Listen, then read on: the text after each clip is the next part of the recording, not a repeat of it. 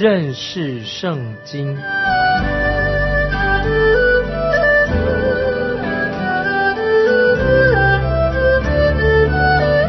认识上帝的话，把上帝的话带到全世界。本节目是由认识圣经机构和环球广播电台联合制作，欢迎收听。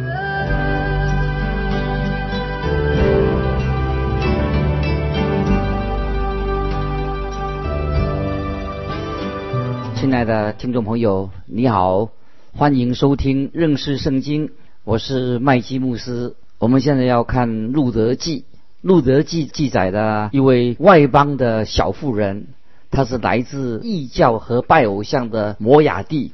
从许多方面来说，他的族群是被放逐的，但他却认识了以色列的真神。正如波阿斯在《路德记》二章十二节说。你来投靠耶和华以色列神的翅膀下，路德记只有短短的四章而已，却是说到一位很了不起的小女子和了不起的信息啊！神的教导很奇妙，在这四章经文里面交代了主耶稣基督的家谱，也证明了耶稣基督是系出大卫的后裔。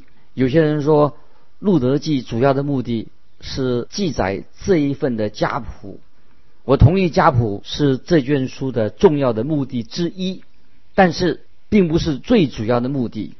路德记和耶稣的降生有密切的关系，没有路德记就很难把大卫家和犹大支派连接起来。从圣经的创世纪到伯利恒的马槽，到十字架，到主耶稣成为君王。以及到主耶稣再来，他要坐在大卫的宝座上。路德记是一个非常重要的这一段历史的一个环节，这是路德记编入圣经正典的一个重要的理由。因为路德记是圣经正典里面的一卷。不过，路德记最主要的目的还是表达了基督教一个很重要的教义，就是神的救恩。这里说到，只有至亲的亲属。才可以来施行救赎。神要借着中保来拯救我们。既然只有神自己能施行救赎，那么神自己必须要成为那位中保。在所有的正统教义里面的赎罪论当中，赎罪论至亲的救赎，就是最近亲、最近的亲属的救赎，是一个基本的条件。那么我们看到当中的一个主角波阿斯，他就是唯一合格的人选。一般人认为这卷书是一卷爱情的故事，他们都是普通人，但他们的爱情故事是救主耶稣对我们的圣爱、神圣的爱。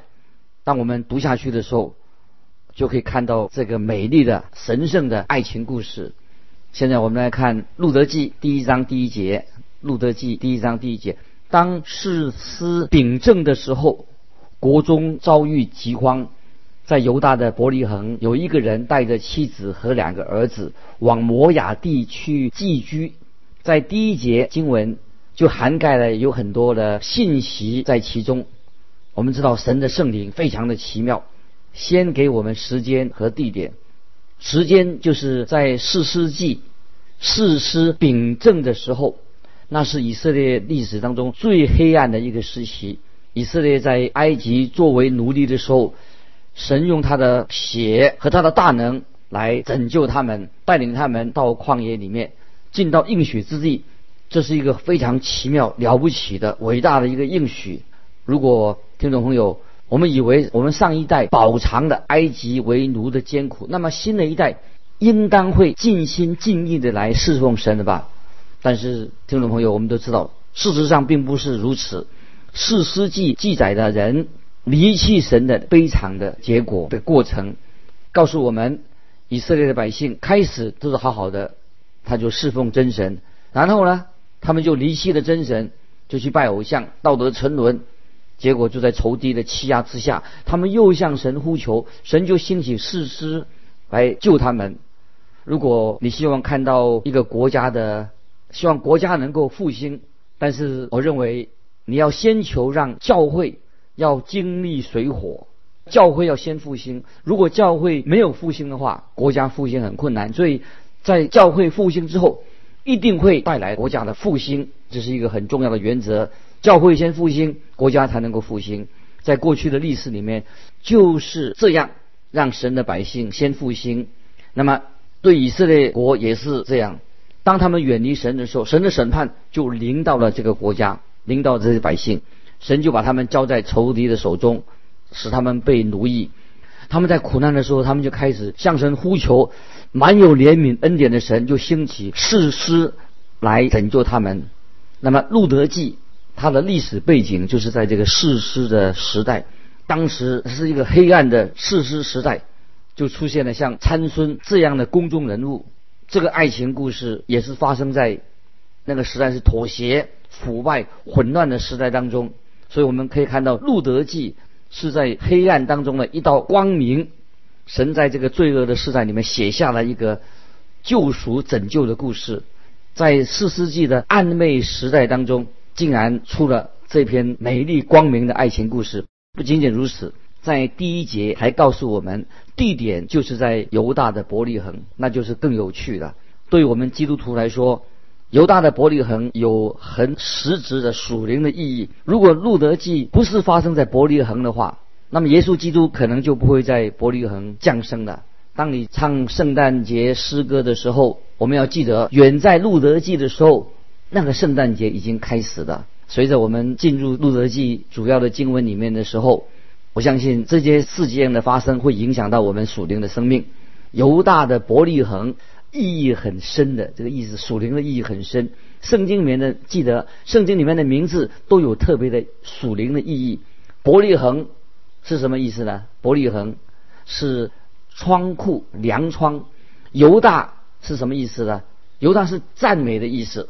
能住在伯利恒这个地方是太好了，所以《路德记》的故事是从这里开始的，也从这里结束。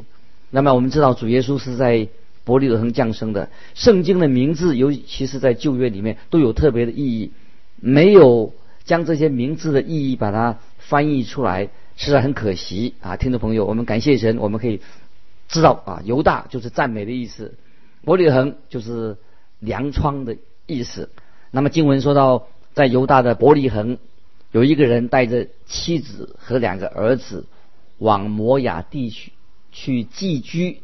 他本来住在粮仓和赞美之家，结果现在居然要寄居到摩雅地方去。圣经对摩雅的描述是很有意思的，在诗篇一百零八篇第九节，摩雅是我的沐浴盆。我们来看神是怎样。看这个摩雅，这是沐浴盆什么意思呢？就是摩雅是被遗弃的一个族类，他们开始就是很悲惨的，在圣经里面，摩雅的名声非常的不好，不好没有好名声。神对摩雅的描述就是这样子。换个说法，说到摩雅是我的，换个说法就是是什么意思呢？就是摩雅是我的垃圾桶，这摩雅是我的沐浴盆，等于就是说摩雅是我的垃圾桶。我们看到有一个人带着他的妻子跟两个儿子来到摩雅地，就是他们离开的粮仓赞美之地，来到垃圾堆里面找食物，来那个穷垃圾堆里面找食物。听众朋友，你有没有听过这类的故事呢？我猜想你立刻会想到，在新约主耶稣说到浪子的比喻，说到这个浪子就离开了富裕的富家。来到异邦的地方，在那里竟然最后与猪来争食物，与猪争食，太悲惨了。我不认为主耶稣是故意编造了这样的一个故事，我不认为他只是说个比喻而已。主耶稣每次说一个比喻的时候，都是一件真实的事件，是影射一个真正的事件。很可能在当时有许多的人，许多人的儿子，他就是像浪子一样。像浪子中的比喻那个浪子一样，直到现在，这个故事仍然在千万人当中生命里面呢，在重复着。好好的生活不过，要变成为浪子。不久以前，我曾经和一位逃家的、逃离他父亲家的年轻人谈话，跟他谈话以后，他接受了主耶稣，就立刻打电话给他的父亲。那么他的父亲啊，应该是很欢喜他的儿子回头了。那么在路德记里面讲到一个离家哦，离开家原来的住的地方的故乡的一件事情，不是是一不讲，不是只是一个浪子，而是整个家庭当遇到饥荒的时候，他们逃走了，离开他们的家，他们的祖先亚伯拉罕面对饥荒的时候，也心里面感觉到恐惧，就逃到埃及去了。那么在圣经里面，听众朋友一共提到有十三次的饥荒，这是其中之一。每次提到饥荒的时候，就是表明神的审判已经临到。这个时候，不单是只是事实的时期是一个黑暗的时期，更是一个非常非常黑暗的一个时代。那个时候，他们不相信神会在一个粮仓赞美之地来眷顾他们，他们不相信这个，他不相信神会在粮仓赞美之地来眷顾他自己的百姓，所以他们就逃到摩崖地区的。现在我们来看第二章第二节，这人名叫以利米勒，他的妻名叫拿阿米，他两个儿子，一个叫马伦，一个叫基年，都是犹大伯利恒以法他人。他们到了摩崖地，就住在那里。这个人的名字叫以利米勒。以利米勒是什么意思呢？以利米勒是。意思是，我的神是王，我的神是王，或者说王是我的神的意思。那么这个人的名字实在很有意思。他在工作上如果能够显出好的见证，当他的同事他或者他的朋友叫他的时候，怎么叫呢？是叫我的神是王，或者说王是我的朋友。这个名字太好了，因为他的名字本身就是一个好的见证。但是。拥有这个名字的伊利米勒这个人呢，他却逃到摩崖地区，那看起来就不是一个好见证了。他的作为看不出神是他生命的王。那么他的妻子名叫拿阿米，拿阿米是喜乐的意思，也有美好的意思啊。拿阿米是喜乐美好的意思，他是一个很好的人，是他对生命。表示他的生命充满了盼望的一个人，许多基督徒能够像他一样，能够看到事情的光明面，面对困难能够超越这个困难的环境，不受影响就很好。我们知道有些人老是在抱怨，老是在挑剔。拿米他不是这样的人，他有两个儿子，一个叫马伦，另外叫基年。马伦是不健康啊，马伦是就是很弱小，就是不健康的意思是马伦。那么鸡年呢，就是弱小的意思，所以他的孩子，哦，可是又小弱小又不健康。他两个多病的孩子，他们夫妻都是犹大伯利恒的以法他这个地区的人，他们就到了摩崖地，就住在那里。他们不止到了摩崖地，而且是在那里定居的。在路加福音，听众朋友，我们要记得路加福音十五章十八节讲到浪子的比喻。那么浪子。我们看到那个浪子，虽然被困在猪圈里面，浪子后来他却说：“我要起来，到我父亲那里去。”有时候有些浪子会在猪圈里面待了很久，可是这家人实在待了很久了。接待浪子回家的父亲，可以他命令他的仆人，他说：“这个浪子他逃家，把我钱财花光了，羞辱了我的名声。”给我来鞭子来，我要好好的教训他们一顿。可是我们看到这个父亲没有这样做。浪子回头，那个父亲他就张开双臂来抱着他的儿子，要仆人宰了肥牛犊，为浪子穿上最好的袍子，上好的袍子。那么许多基督徒以为神，以为天父上帝很像一个很严厉的父亲。如果你回转归向。我们的天赋归向神的时候，就会被重重的处罚。亲爱的听众朋友，我们的神不是这样的，我们的天赋不会这样对待我们。那么，我们看到这个家庭，他们到了摩崖地，住在垃圾堆里面要找食物吃，他们也住在那里的。接着我们看第三节，第三节，后来拉尔米的丈夫伊利米勒死了。剩下妇人和他两个儿子，他们在外邦遇到麻烦了。果然麻烦是很大。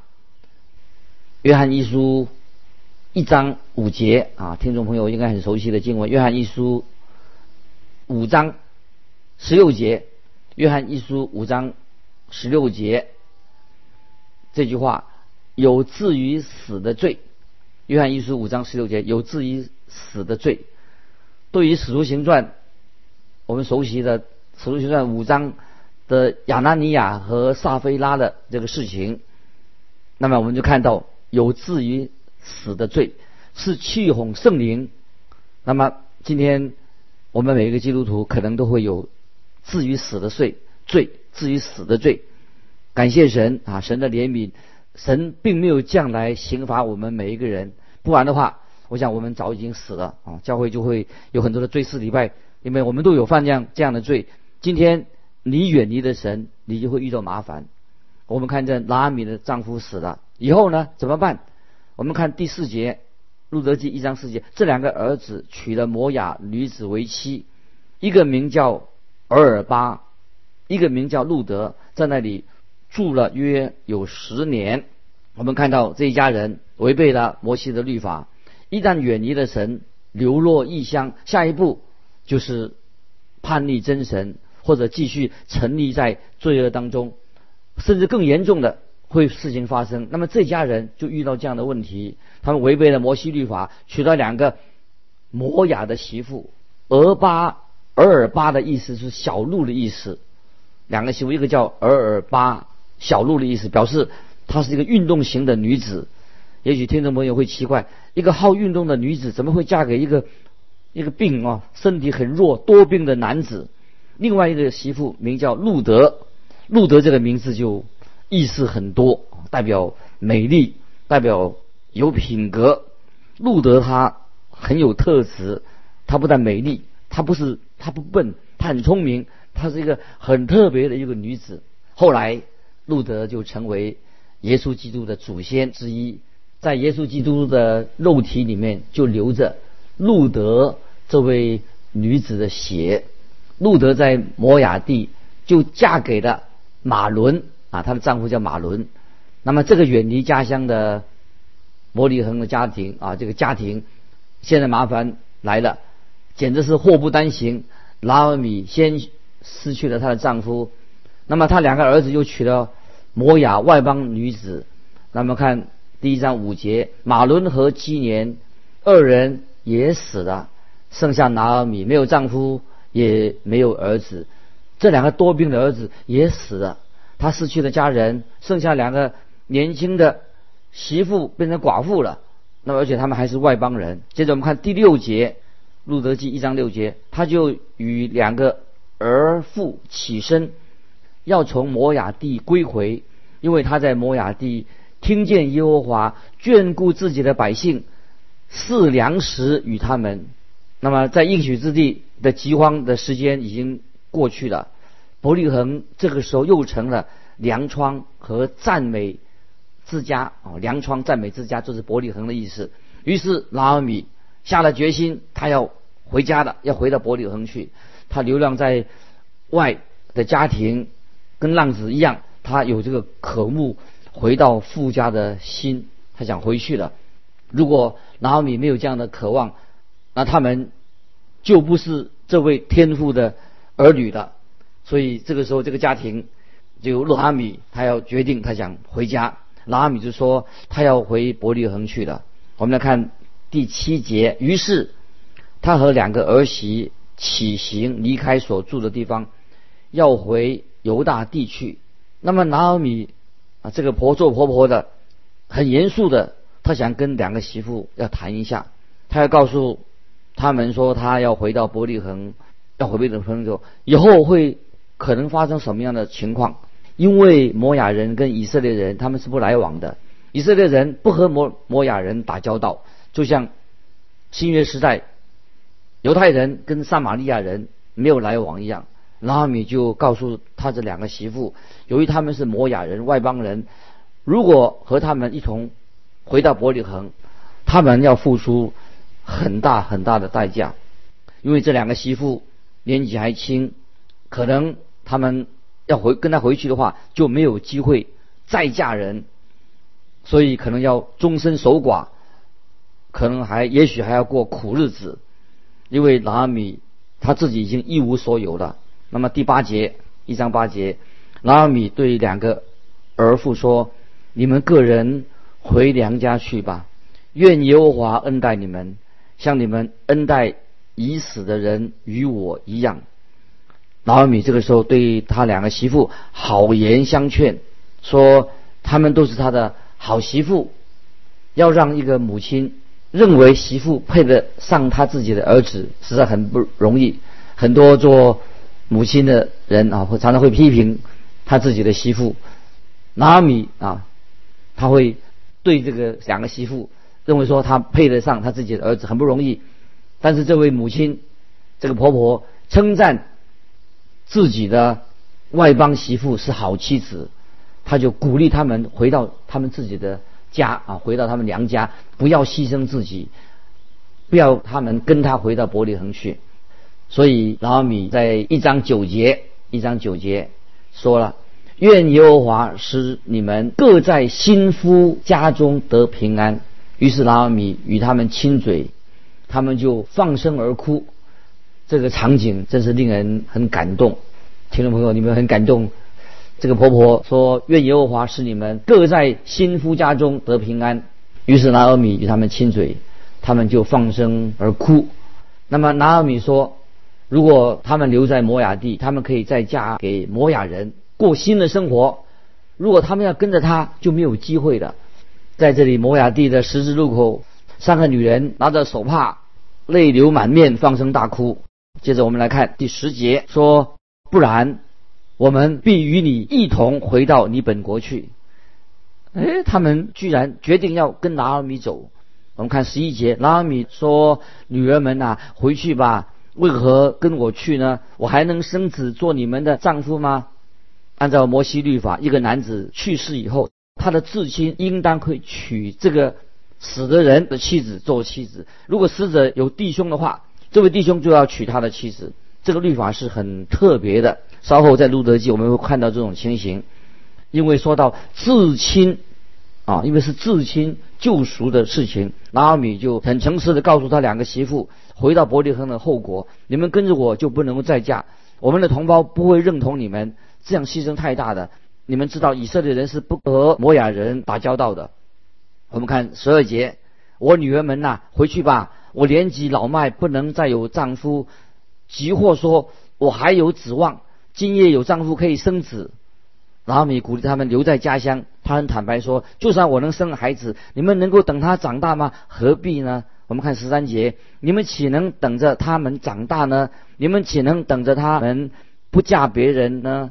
我女儿们啊，不要这样！我为你们的缘故甚是愁苦，因为耶和华伸手攻击我。拿阿米觉得神惩罚他的家庭，他对媳妇说：“跟着他不会有好日子过的。”他不愿意媳妇们承担这样的后果。我们来看第十四节，两个儿媳又放声而哭，而俄尔巴与婆婆亲嘴而别。只是路德舍不得拉阿米。他们来到这个十字路口，如果我们在那个时代和这三位哭泣的妇女擦身而过的话，绝不会想到发生了天大的事情。听众朋友，我要告诉你，这件事情很重要，因为决定了耶稣基督会不会在伯利恒这个地方诞生。如果当时没有做出这样的决定的话，你不如告诉东方三博士，叫他们不必到伯利恒去了，因为耶稣基督不会在那里降生。我们也许看不出这个决定有这么重要，不过太奇妙了，实在是一个了不起的、很特别的一个决定。尔巴尔就跟他婆婆道别，亲嘴。